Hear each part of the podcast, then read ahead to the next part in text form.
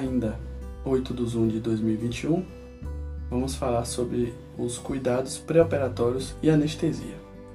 Começando pelos cuidados pré-operatórios, né?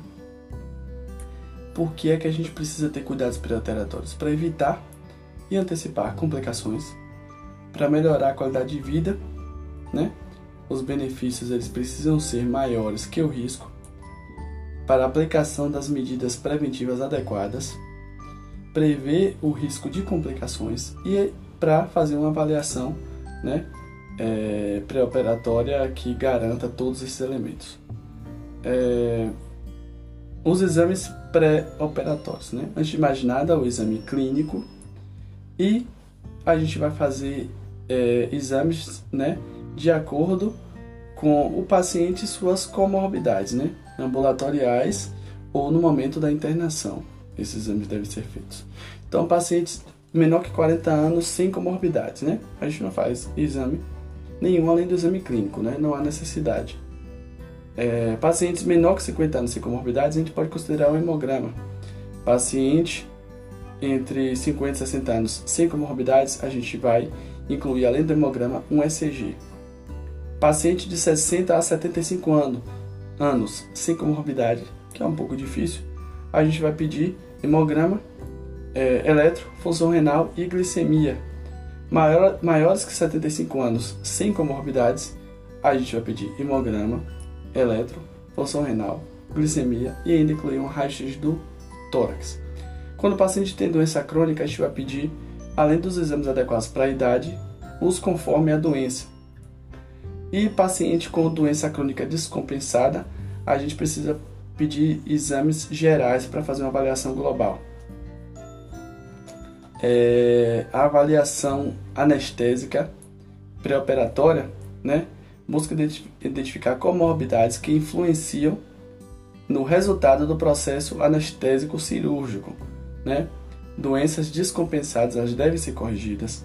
Algumas condições é, precisam ser pesquisadas, né? Se tem antecedentes de hipertermia maligna, viera difícil ou dificuldade de punção venosa. É, a gente vai avaliar a necessidade de um acesso venoso central e classificar o paciente de acordo com ASA, né, que é a classificação de risco de mortalidade cirúrgica, cirúrgica e por anestesia. Né? Então, ASA 1 é o paciente com saúde normal e ele ainda tem ainda o risco de mortalidade ainda que de 0,08%.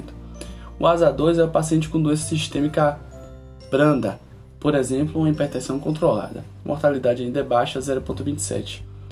ASA 3 é a doença sistêmica limitante, tipo um diabetes mellitus descompensado.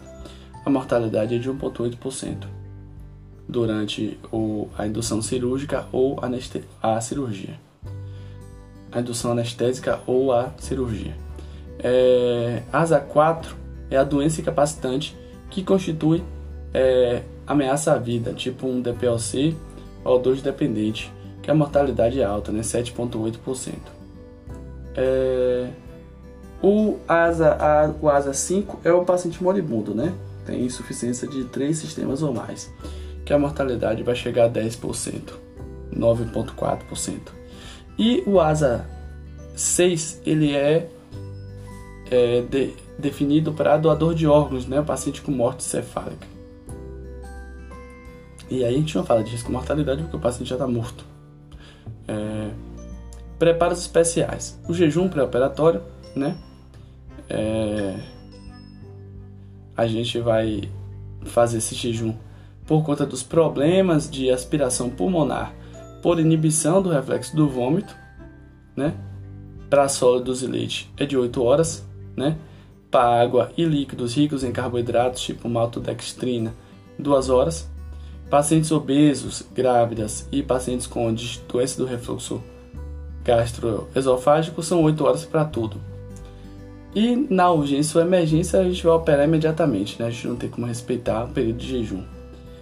Medicações no pré-operatório, o que é que a gente vai fazer? Né? Beta-bloqueadores, antipertensivos, cardiotônicos, broncodilatadores, anticonvulsivantes, corticoides, antialérgicos, potássio e psiquiátricos a gente vai manter até o dia da cirurgia. Anticoagulantes orais a gente suspende dois dias antes. No caso de heparina, a gente suspende 6 horas antes, mas reinicia com 12 a 24 horas após. O AS a gente suspende 7 dias antes, né? E a ticlopidina a gente suspende duas semanas antes. É, no caso dos é, hipoglicemiantes orais, a gente a substituição por NPH é, precisa ser feita na véspera do ato operatório e quem usa NPH vai fazer metade da dose, né? É, a gente vai manter o controle da glicemia através da glicemia capilar e uso de insulina regular quando necessário. A gente não vai descontinuar ansiolíticos, é, medicações para conforto, medicações para controle da PA e medicações de controle da acidez gástrica. Antibiótico profilaxia. Quando é que a gente vai fazer? Né? Aí vai depender do tipo de cirurgia. Uma cirurgia limpa, né, que são procedimentos eletivos em que não há penetração dos tratos aerodigestivos ou geniturinários, onde o risco de infecção é de 1 a 2%, não é necessário. Cirurgias potencialmente contaminadas, né, penetração de vísceras colonizadas, porém em condições controladas, é, ou cirurgia limpa com uso de prótese. Tem um risco de infecção de 10 a 15%.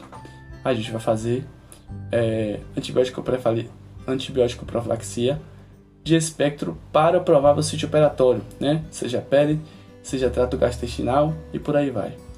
Isso vai fazer por 6 a 24 horas. Cirurgias contaminadas, né? sabidamente contaminadas, né? Inflamação não purulenta já instalada ou, extravasa, ou extravasando em conteúdo, em conteúdo luminar ou falha da técnica séptica onde o risco de infecção é de 10 a 20%, a gente vai fazer um antibiótico profilático, né? É, mais antibiótico de horário, que pode ser suspenso precocemente quando se julgar é, seguro. Já as cirurgias infectadas ou sujas, né? Pacientes com abscessos intracavitários, ou para tratamento de feridas traumáticas, ou com contaminação, onde o risco de infecção é maior que 50%, a gente vai manter antibiótico de horário de largo espectro, mais coleta de material para cultura e antibiograma. A gente tem ainda o protocolo da cirurgia segura, né? É uma aliança global para a cirurgia segura e para a segurança do paciente. Ele é de 2007. Ele é um consenso em quatro áreas de atenção: na prevenção de infecção do cirúrgico, na anestesia segura, equipes cirúrgicas eficientes e mensuração da assistência cirúrgica. Então, ela prevê um checklist antes da indução anestésica, antes de iniciar a cirurgia e antes do paciente sair da sala cirúrgica. Bem, isso é basicamente o que a gente tem que falar sobre cuidados pré-operatórios. Agora a gente vai falar sobre anestesia, começando sobre anestesia local, né? A anestesia local é baseada numa droga que bloqueia reversivelmente a transmissão de impulso nervoso da região que foi aplicada, sem afetar o nível de consciência via oclusão dos canais de sódio. Né? Vai inibir, inibir o potencial de ação do impulso nervoso.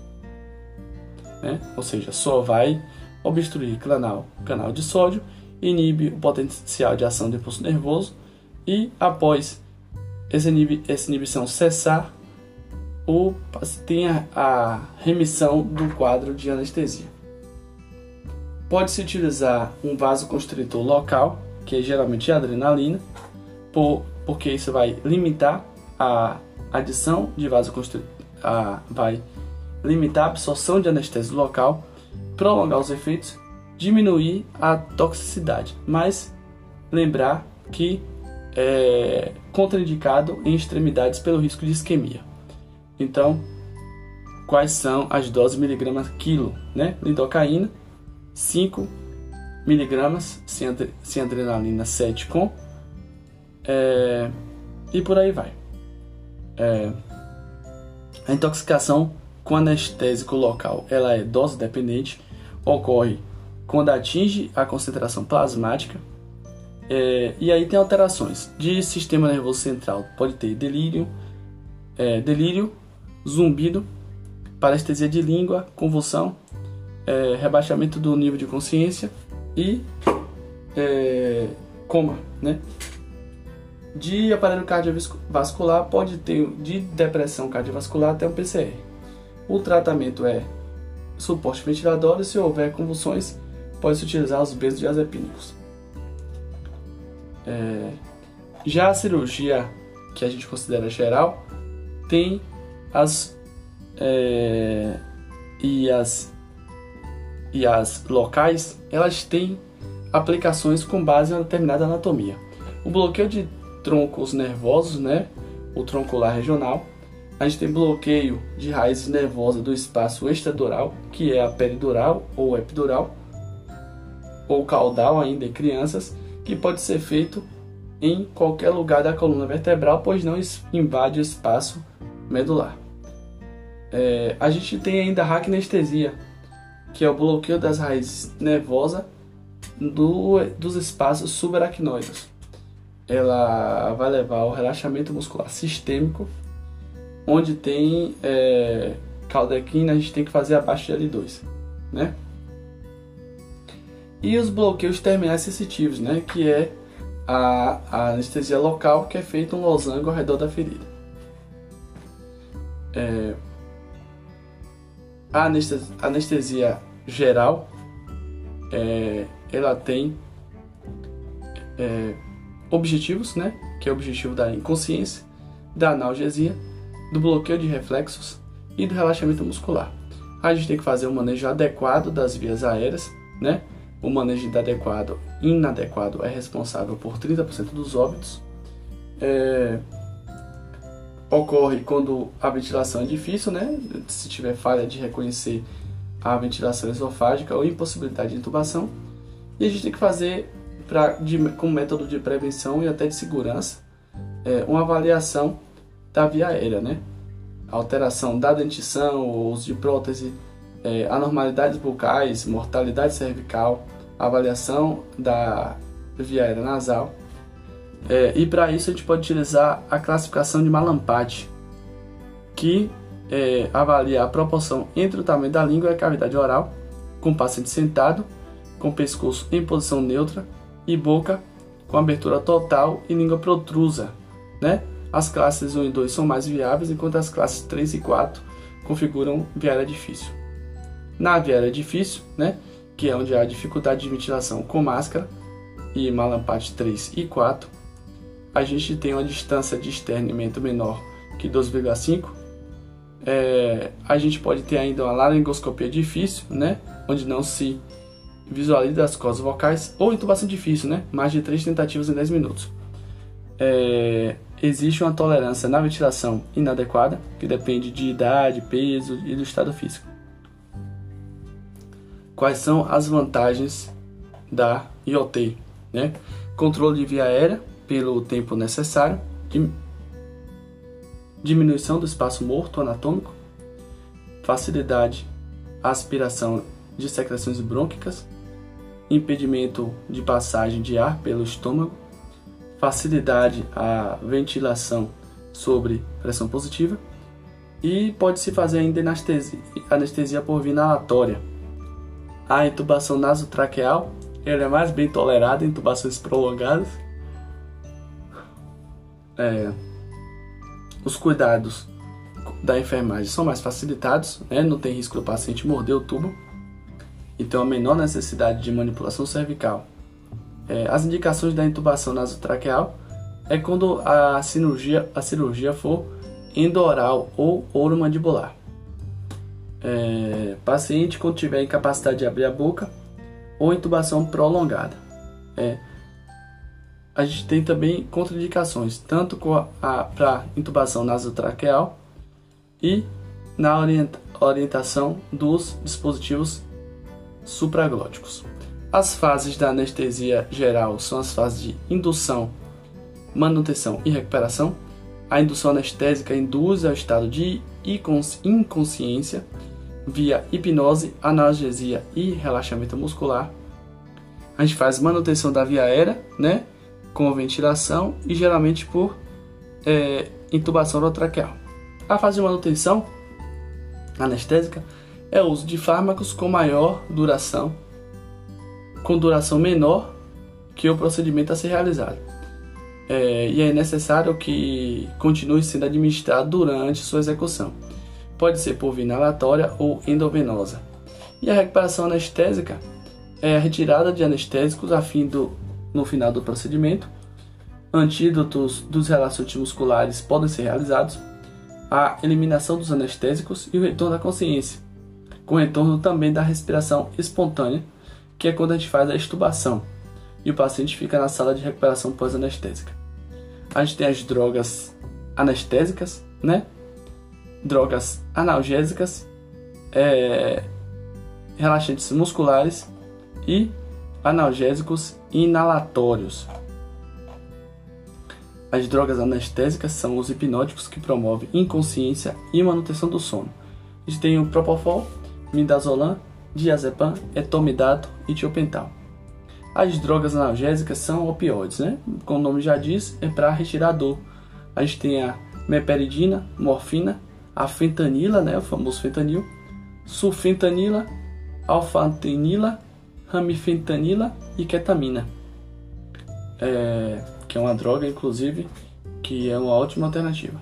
De relaxantes musculares são drogas que causam imobilidade e paralisia da musculatura. Ela facilita o, o, a intubação, a ventilação mecânica e o próprio ato cirúrgico. A gente tem as drogas adespolarizantes e despolarizantes. De adespolarizantes, a gente tem o atracorônio, cistracorônio, pancurônio e o roncorônio. E de despolarizantes, a gente tem a succetil, a succinil colina, né?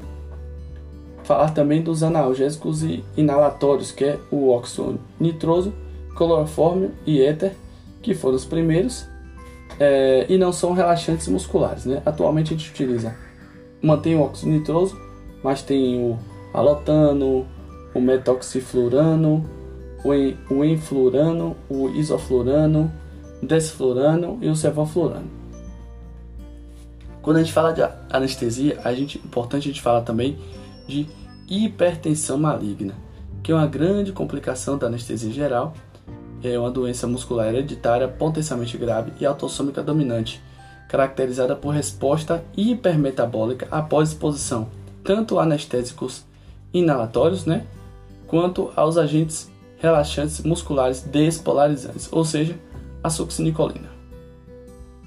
É associada ao gene RYR1, que faz liberação maciça de cálcio do músculo esquelético, levando a contratura muscular exacerbada hipertermia e hipermetabolismo. É, o quadro clínico né, é uma alteração que acontece no momento da anestesia, raramente após, com aumento do CO2, acidose lática, taquipneia, taquicardia, hipertermia importante, hipertensão, contratura muscular exacerbada, rabdomiólise e mioglobinúria. O diagnóstico é clínico, mas a gente pode fazer ainda uma dosagem de CPK. O tratamento é a suspensão do analgésico, hiperventilação com O2 e o dentroleno sódico é, endovenoso de 2 a 5 mg por quilo.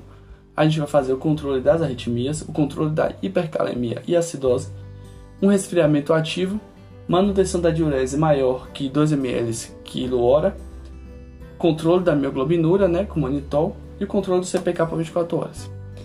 Bem, de cuidados pré-operatórios é basicamente isso aí.